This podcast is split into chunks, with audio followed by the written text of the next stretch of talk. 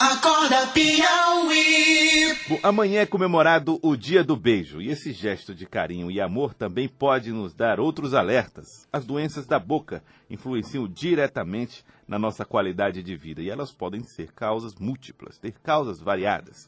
Nós estamos recebendo aqui o médico especialista em endoscopia, Dr. Jorge Macedo, para falar um pouco mais dos alertas e cuidados que se deve ter com as doenças iniciadas na boca. Doutor Jorge Macedo, bom dia, seja bem-vindo aqui ao nosso Acorda Piauí. Bom dia, é um prazer estar aqui. Eu, todo dia eu ouço o Jorge Jordani e o Finelon Rocha a caminho para o hospital. Uhum. Então é um prazer estar aqui falando sobre esse assunto meio incomum, né, para um médico falar. Tá. de beijo de e mau hálito. Né? O beijo não como o prazer, mas como risco. Um risco. É, um, beijar é um risco, doutor? Olha, se for um risco, é um risco que a humanidade tem que correr, porque o, os seres humanos risco, fazem né? isso desde sempre, até alguns primatas, como o, os bonodos, que são símios também, eles fazem e também dão selinhos, né? Então isso é da nossa cultura. Tendo risco ou não, claro, tudo tem risco. Mas ninguém vai deixar de beijar por isso, né? Então, tem que ter algum cuidado? Olha, é, o beijo ele pode transmitir algumas, algumas doenças, né? Como a mononucleose infecciosa, que é a doença do beijo. Mas ele também tem benefícios. Na verdade, é, quando você beija, troca né, fluidos ali, bactérias, é, vírus e algumas coisas. Isso é importante também para o sistema imunológico. Uhum, né? Isso faz parte do, do nosso desenvolvimento. E é, o mais importante é ter uma higiene bucal adequada. Uhum. Né? É, tendo risco ou não tendo beijando risco é uma coisa é da, nossa, é da nossa cultura. e beijando ou não também. Uhum. É. Agora, doutor Jorge Macedo, é, evidentemente que o dia do beijo nos remete à importância do cuidado com a boca. Uhum. A boca não só como a, a forma de, de expressão, de sentimento, de amor e tal, mas também como o início do nosso sistema digestório. Você uhum. tem ali é, cuidados que precisam ser tomados em relação a isso. As pessoas estão atentas a, essa, a esse papel que tem a, boca desse sistema de digestão que temos? Nós somos atenciosos com o papel, o papel fisiológico dela? Mastigamos bem, comemos bem? Bem, nem tanto, mas até, até que mudou bastante, né? Se a gente voltar algumas décadas aí, é, as cáries, né, as pessoas que perdiam a, a dentição era, era bem mais comum. É, Hoje as pessoas tomam, né? tomam mais cuidado. No, no, meu caso, né, que eu faço consultório de gastroenterologia, que é voltado para o aparelho digestivo, uhum. na maioria das vezes as pessoas procuram a gente relacionado a isso, é para halitose, o mau hálito, que muitas Sim. vezes a pessoa não sabe para onde ir. Uhum. E que pode estar associada a má higiene oral, mas nem sempre. Às vezes a pessoa tem um mau hálito, uma halitose, é por, pelo tipo de bactéria que tem na boca. Então, se a gente for falar dos cuidados que tem que ter, né, com os dentes, acho que todo mundo sabe, usar fio dental, né, usar alguns enxaguantes bucais, é, escovar adequadamente os dentes, dentes para não deixar resíduos alimentares na boca, porque nós, todos nós temos bactérias na boca, todos. O que vai fazer com que a pessoa tenha, por exemplo, mau hálito ou não, é o tipo de bactéria. Certo. E essas bactérias se alimentam de resíduos alimentares, ou seja, a pessoa se alimentar e não escovar os dentes e deixar resíduos lá, pode favorecer doenças da boca, não só ligadas à parte de odontologia, por exemplo, uma periodontite, uma gengivite, como formar uma, que é mais da minha área, uma placa na língua, que chama saburra, e essa placa é um conjunto de bactérias, celulares, que quando a pessoa se alimenta, essas bactérias é, quebram algumas substâncias desse alimento e formam os compostos sulfurados voláteis, que é o da, que dá o mau hálito. Tem outras causas também, como por exemplo da amígdala, é, que podem estar relacionadas ao mau hálito, e menos comumente de outras partes do sistema digestório. Dizer, mas às vezes até o próprio estômago pode gerar isso, né? Pois é, é isso é uma, uma pergunta interessante, porque a maioria das pessoas vai no especialista é, de gastroenterologia que muitas vezes não tem um conhecimento mais da parte de halitose. Uhum. E é muito comum que se passe endoscopia para isso, o que é uma grande perda de tempo, porque menos de 2% das causas de mau hálito estão ligadas ao estômago. Na grande maioria das vezes as causas estão na boca, ou língua ou amígdala. Menos comumente nos seios paranasais, pessoas que têm sinusite frequente, que têm problemas pulmonares, e, e os problemas intestinais são bem menos comuns. Uhum. É, isso é, é uma coisa interessante. A maioria das vezes a pessoa associa o mau hálito a problema no estômago. Certo. E isso é a minoria dos casos. Bom, doutor Jorge Macedo, jejum excessivo, você foi muito tempo sem se alimentar, pode provocar algum tipo de mau hálito? Pois a gente tem que separar o que é mau hálito de um, um outro odor na boca. Quando a gente faz jejum, o nosso corpo quebra gorduras e outras coisas e produz os compostos sulfurados voláteis. Desculpa, é, produz os corpos cetônicos. Os corpos cetônicos é o que a gente produz quando está em, em, jejum. Porque a gente com, começa a consumir o nosso próprio corpo, né? E, esse, e esses corpos cetônicos, eles são eliminados na respiração e tem um cheiro característico, que eu não chamaria de mau hálito, é o cheiro de quem não está comendo. Uhum. Né? É, um, é, um, é um odor diferente. Como é que cura isso? Muito facilmente, coma. Coma. é, quando a gente começou aqui, a primeira pergunta do, do Joel foi a questão do beijo, que é amanhã, o dia do beijo. E essa preocupação, não, o beijo traz risco. O senhor disse, ainda pois que pois vamos correr o risco, né? Hum.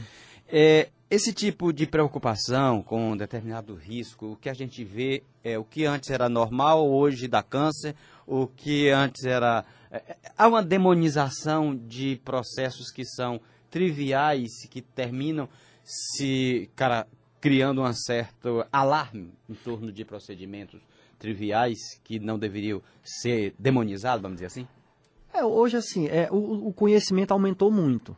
E também a industrialização das coisas aumentou muito.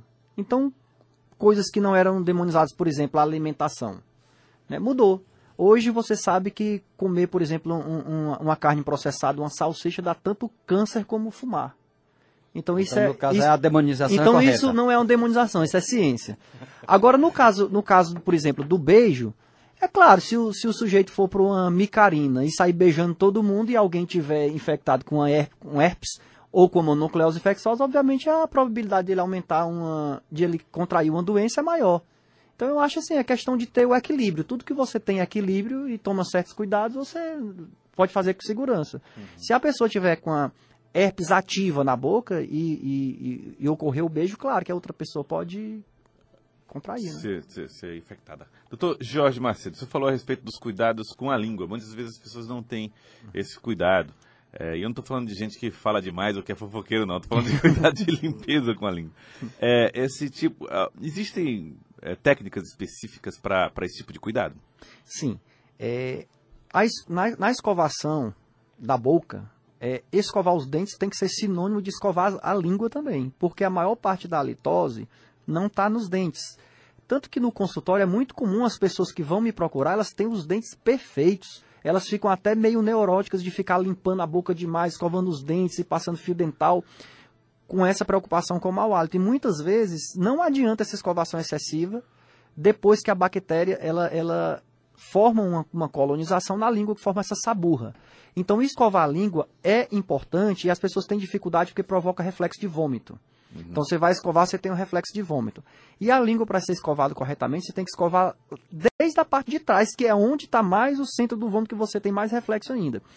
Você pode escovar é, com escovas comuns, que eu acho até mais fácil, ou tem raspador de língua. Raspador de língua, a maioria das pessoas tem dificuldade. E algumas pessoas que ficam excessivamente preocupadas acabam ferindo a língua uhum. com esses raspadores. Então eu acho mais adequado escovar a língua, sempre que escovar os dentes, é, lá na língua inteira, desde lá de trás, com escova normal mesmo. Quando a escova entortar as cerdas, e aí você troca. Uhum. Com mais frequência. E a gente tem hoje, quase toda a escova tem já uma previsão de, de, de, de, de uma formação específica para cuidar da língua, né? Uhum. É, elas são úteis? Olha, eu acho mais útil usar. É, quando, quando você começa a complicar muito a, a, vida, aí você acaba não fazendo nada. Porque o sujeito, não, agora eu vou, vou ter uma escova para isso, uma escova para aquilo. Quando você viaja, vai para outro lugar, você não leva nenhuma dessas coisas.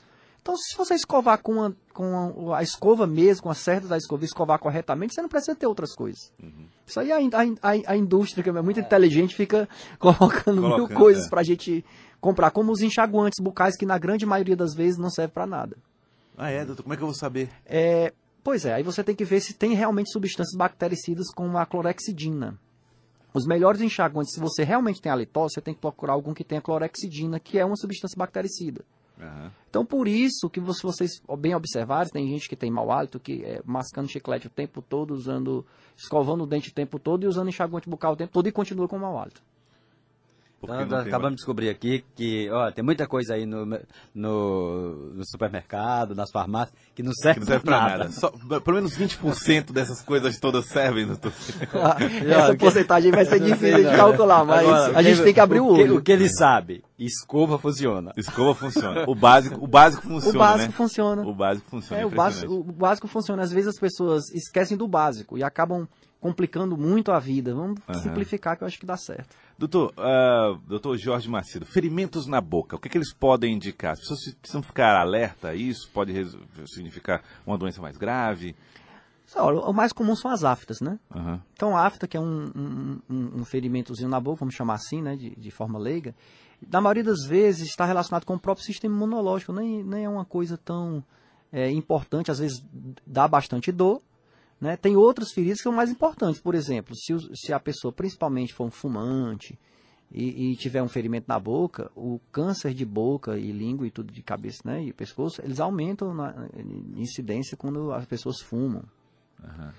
Então, se você tem um, um- ferimento na boca que passa mais tempo e não cicatriza, é o, o adequado é você procurar um médico, que pode ser sim uma doença mais grave. Doutor Jorge, qual a, a dica que o senhor daria para as pessoas cuidarem bem da boca? Então, como dica final, é, sem levar em- sem, Além sem- da escova, né? é, além da escova e sem levar em consideração que a pessoa tem que beijar menos, tem que continuar beijando e fazer o que mais? Olha, é o, é o básico. Comeu, escova os dentes. Tomou alguma coisa com açúcar, porque o açúcar ele vai alimentar as bactérias. A gente tem que imaginar que a boca da gente tem bactérias. As bactérias estão querendo comer. Você deixa coisa na boca, a bactéria come, se multiplica, você tem maior probabilidade de ter mau hálito. Comeu sólido, fio dental, escovar os dentes e língua. Tomeu, tomou alguma coisa com açúcar ou comeu alguma coisa com açúcar. Se for líquido, só escova os dentes e a língua. Se for sólido, fio dental, dente e língua. E enxaguante bucal uma vez por dia, pela manhã, é, também ajuda. Muito bem. Eu queria agradecê-lo, doutor Jorge Macedo, especialista em endoscopia. Muito obrigado pela Eu presença. agradeço. É sempre um, um prazer falar de, de coisas interessantes e principalmente aqui nessa, nessa rádio que eu sempre acompanho. Tá certo. Muito obrigado, É, doutor obrigado. Jorge Macedo. Obrigado pela participação aqui conosco. Agora são 7 horas e 50 minutos.